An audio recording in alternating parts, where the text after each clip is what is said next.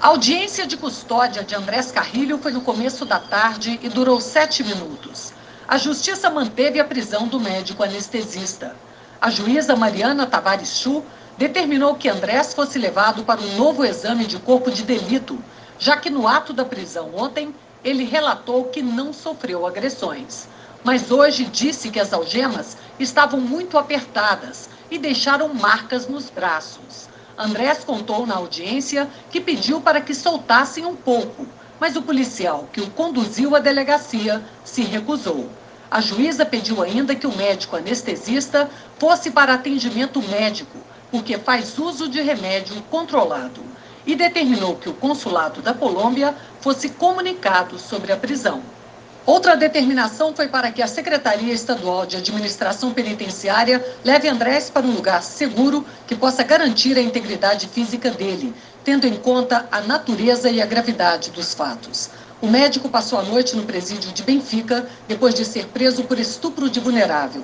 Hoje a polícia começou a ouvir testemunhas que podem ajudar a esclarecer a forma de atuação do anestesista.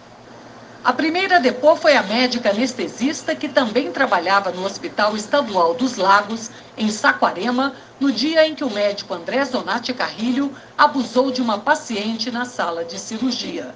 Em ofício enviado à Polícia Civil, a direção-geral do hospital afirma que a vítima deveria ter sido atendida pela médica e não por Andrés Carrilho. Ainda segundo o hospital, Nesse dia, o médico colombiano estava escalado para outros dois procedimentos, mas que é comum a substituição dos profissionais durante a operação.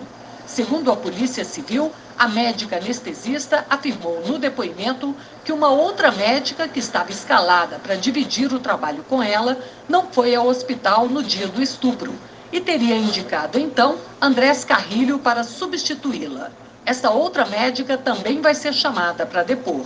Os investigadores querem entender por que houve a troca no atendimento a essa mulher. A polícia também ouviu o pai de uma criança atendida por Andrés. A família desconfia que ela tenha sido vítima do médico em uma cirurgia. O investigado teria exigido que a criança ficasse sozinha com ele algum bom tempo, quase 20 a 30 minutos, o que despertou a suspeita desse desse pai. E agora ele foi ouvido, a gente vai prosseguir nas investigações nesse sentido para é, concluir se, se realmente é uma vítima ou não. Segundo a polícia, Andrés Carrilho, de 32 anos, confessou os crimes. O anestesista colombiano é investigado por abusar sexualmente de duas pacientes sedadas na sala de cirurgia. Os investigadores analisaram arquivos do celular e dos computadores e identificaram as vítimas.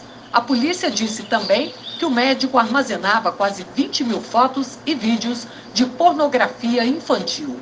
O Conselho Regional de Medicina abriu uma sindicância que pode levar à cassação da licença dele.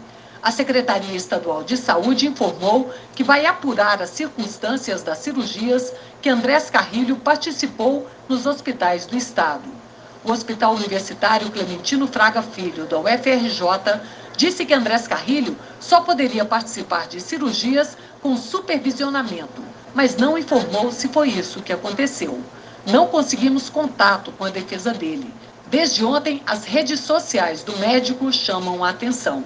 O mesmo homem capaz de monstruosidades com mulheres e crianças, segundo a polícia e as vítimas, se mostra romântico. As fotos registram que Andrés fez o pedido de casamento em Paris com vista para a Torre Eiffel. Foi a mulher que abriu a porta ontem para os policiais. Dali, eles levaram o marido dela para a cadeia, suspeito de ser estuprador. Uma moradora do complexo do Lins foi baleada hoje durante uma operação policial. O tiroteio começou no fim da manhã e se estendeu durante a tarde. A operação da Polícia Civil foi para combater o roubo de carros e cargas no complexo do Lins. Bandidos circulavam no alto do morro. Olha lá, passando lá em cima. Olha lá. Olha lá, passando lá. Olha lá. Olha lá. E na parte baixa da comunidade. No Hospital Naval Marcílio Dias, bem perto dali, pacientes se esconderam dos tiros nos corredores. Absurdo! Durante a ação, uma moradora foi baleada e levada para a unidade. Segundo a polícia, a moradora Ieda Vidal do Carmo estava perto de um blindado e acabou sendo atingida por um tiro. Ela está internada aqui no Hospital Naval Marcílio Dias e passou por uma cirurgia para que a bala fosse retirada. A direção do hospital diz que o estado de saúde dela é considerado estável. Uma perícia foi ao local e diz que a vítima foi atingida por um tiro de pistola disparado por criminosos. Ainda de acordo com os peritos, outros seis disparos atingiram o blindado. Nossa equipe registrou viaturas e um blindado estacionado na rua do hospital. A operação terminou por volta das quatro da tarde. Onze pessoas foram presas, seis carros recuperados e drogas apreendidas. Moradores acusam policiais militares de arrombar portas do comércio na localidade Barro Vermelho. As investigações da polícia apontam que a comunidade se tornou uma das bases da maior facção criminosa do Rio. Moradores da região têm medo da rotina de violência. É, a gente fica com medo, né? Exatamente fica com medo. Porque exatamente quando a gente vai descer, a gente já tem que ter a expectativa para saber e fica se informando com o pessoal também, para saber se está para descer ou subir. E fica todo mundo assim, é, fica meio sem modo com medo, né?